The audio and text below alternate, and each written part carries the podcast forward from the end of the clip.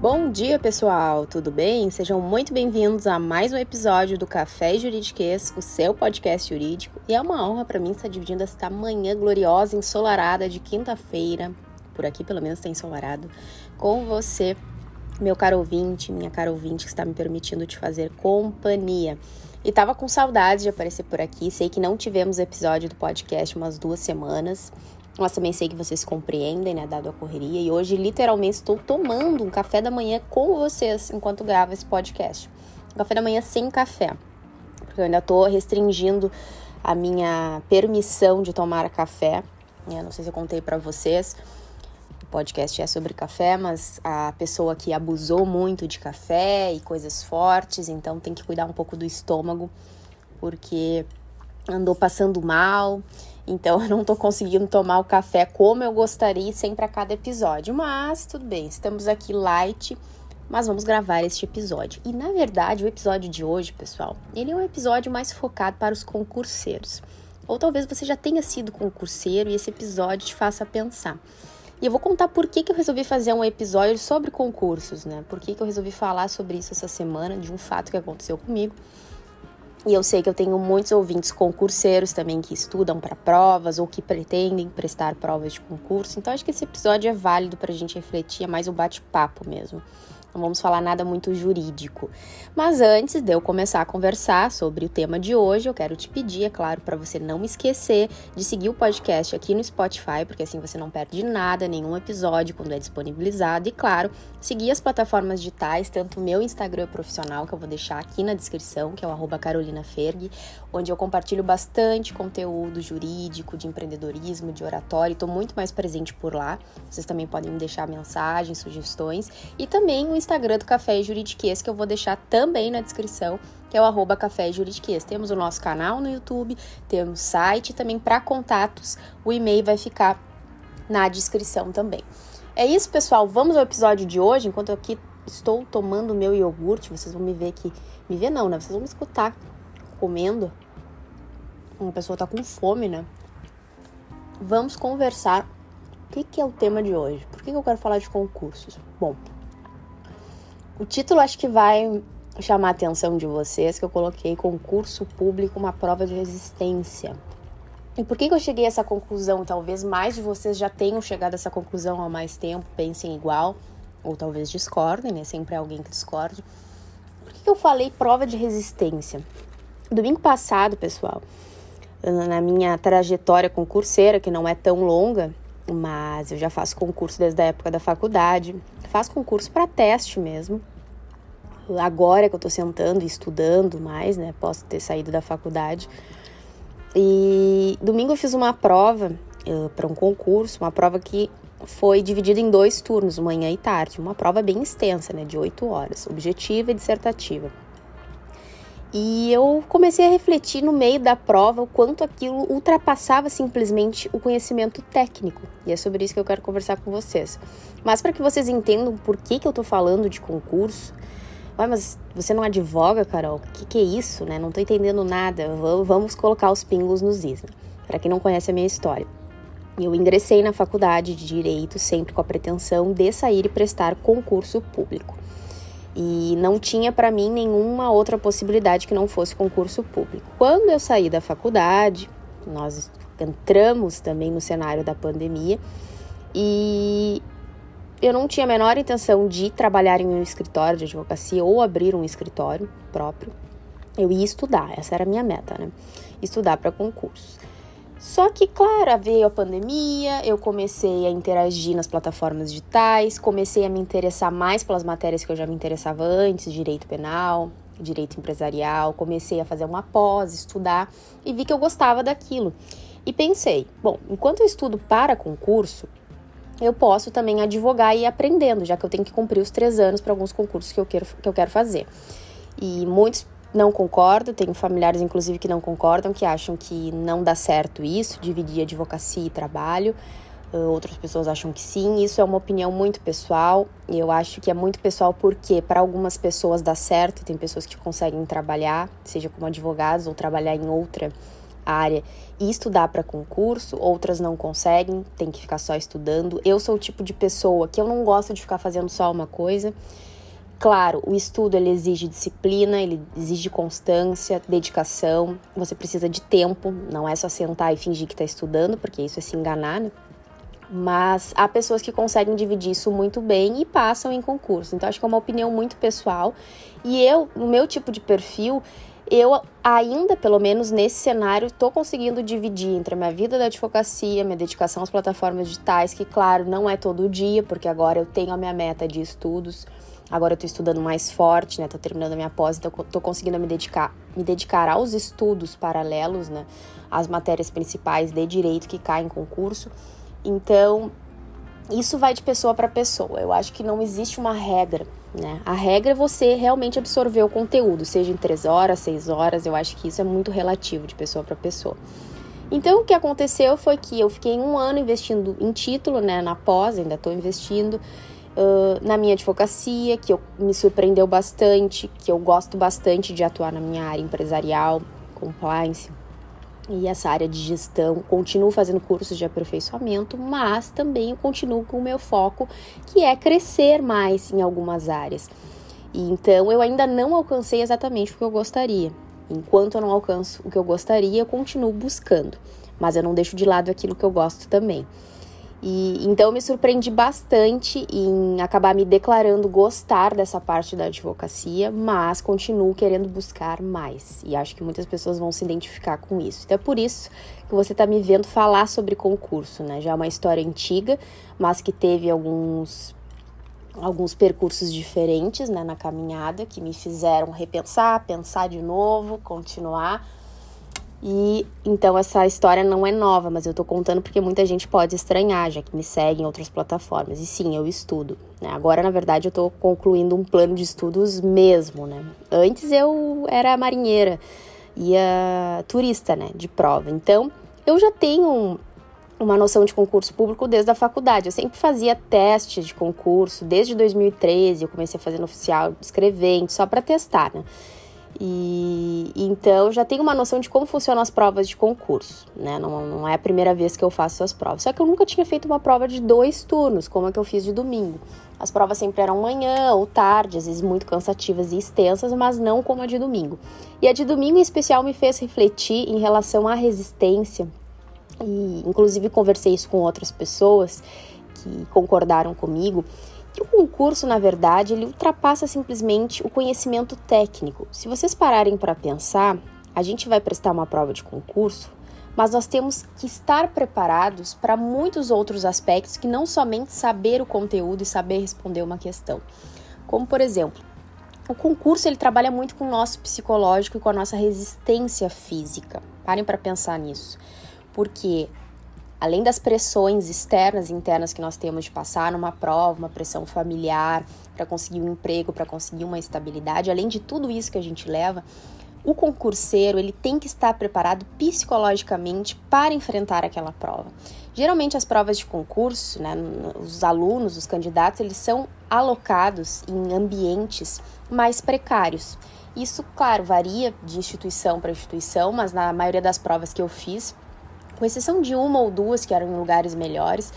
Uh, a alocação para as provas geralmente são lugares mais precários, com infraestrutura ruim, em que a gente não tem um conforto. Então a prova em si ela já é para ser desconfortável. A gente já começa a trabalhar com isso, com um desconforto físico e psicológico. Eu não sei se isso é meio intencional, às vezes eu acho que é intencional das instituições, né? Por questão também de não querem pagar muito, não sei. Eu acho que tem muitos aspectos nisso e também que eles não estão preocupados com os candidatos, né? A gente tem que entrar nesse consenso aqui que eles não querem saber se o candidato vai se sentir confortável ou bem, eles só querem cumprir ali com o edital, que é fazer a prova. E a gente tem que se ralar, né? A gente tem que se adaptar ao ambiente. Isso aqui não é nem questão de frescura, é questão que eu acho que assim, eu, eu tava pensando na prova de domingo. Se você fica oito horas fazendo uma prova, seis horas fazendo uma prova, é normal que o seu corpo comece a responder aquele desconforto, aquele local. Eu não digo nem questão de classe, mas às vezes sala de aula. Eu já vi vários casos em salas de aulas destruídas, classes precárias, mofo, umidade, janelas que não fecham. E o mais engraçado, assim, engraçado, mas eu falo que foi punk, foi hardcore, pessoal, no domingo, foi que eu fui fazer numa escola lá. Claro, uma escola estadual, a gente sabe como é que é a estrutura das escolas, infelizmente. Isso eu penso até nos alunos, né, que estão lá. E um frio, um frio, vocês não fazem ideia o frio que tava. Foi o dia mais frio, assim. Eu, eu ouso dizer que eu nunca passei tanto frio como aquele dia. Isso que eu fui preparada, né? Com meia, com casaco, com tudo. Mas tão frio que as janelas elas não fechavam direito. E ainda por cima era o dia mais ventoso ali do ano, mais ventoso. As janelas não fechavam, não se podia fechar as portas, né, por questão ali da ordem do concurso, então era o vento. Muitos alunos que estavam na primeira classe, eu por sorte não estava, estava um pouco mais atrás, mas eu sentia, né, uh, não conseguiram fazer a prova direito por essa questão de desconforto, muito frio, vento vindo, atrapalhando a pessoa para fazer a prova.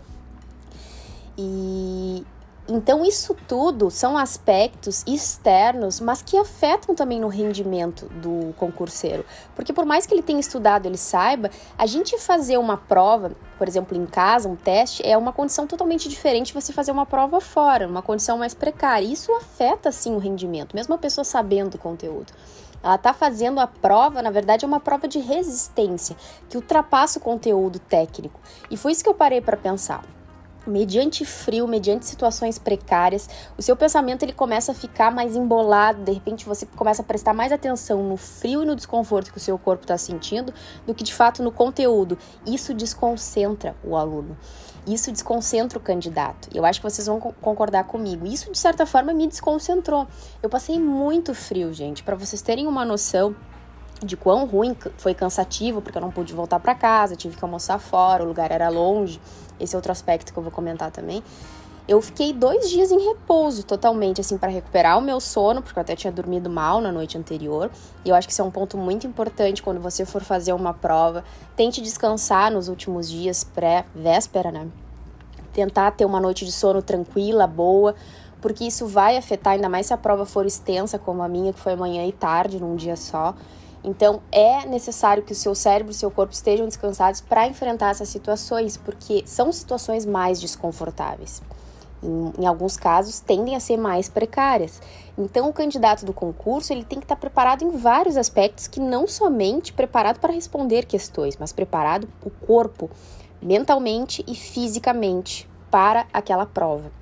E outro ponto também que eu acho uma baita sacanagem aqui. Hoje a gente vai colocar para fora as coisas, né? Eu acho uma super sacanagem que na grande maioria dos concursos eles pedem o seu endereço e eles nunca te colocam perto da sua residência para fazer uma prova. Vocês já pararam para pensar nisso? E nesse concurso específico que eu fiz, uh, me colocaram numa zona totalmente ao contrário, né, da minha casa. E uma outra pessoa que eu conheço também. Ela morava em outro lugar e ela foi parar numa zona totalmente diferente, a rota totalmente contrária da casa dela. E o que, que me fez pensar isso? Que é claro, é mais uma estratégia da instituição tentando deixar o candidato perturbado, porque ele vai ter que sair mais cedo de casa para não se atrasar, para não pegar os portões fechados. E isso, na verdade, é uma estratégia já para desestabilizar o candidato para ele já ficar nervoso de ir até o local da prova, que é totalmente uma rota contrária da casa dele. Então ele tem que se deslocar muito mais distante para realizar uma prova. E é uma sacanagem porque tem lugares perto da residência do candidato, mas nunca as instituições te colocam perto da sua casa. Vocês já pararam para pensar nisso? Eu já parei.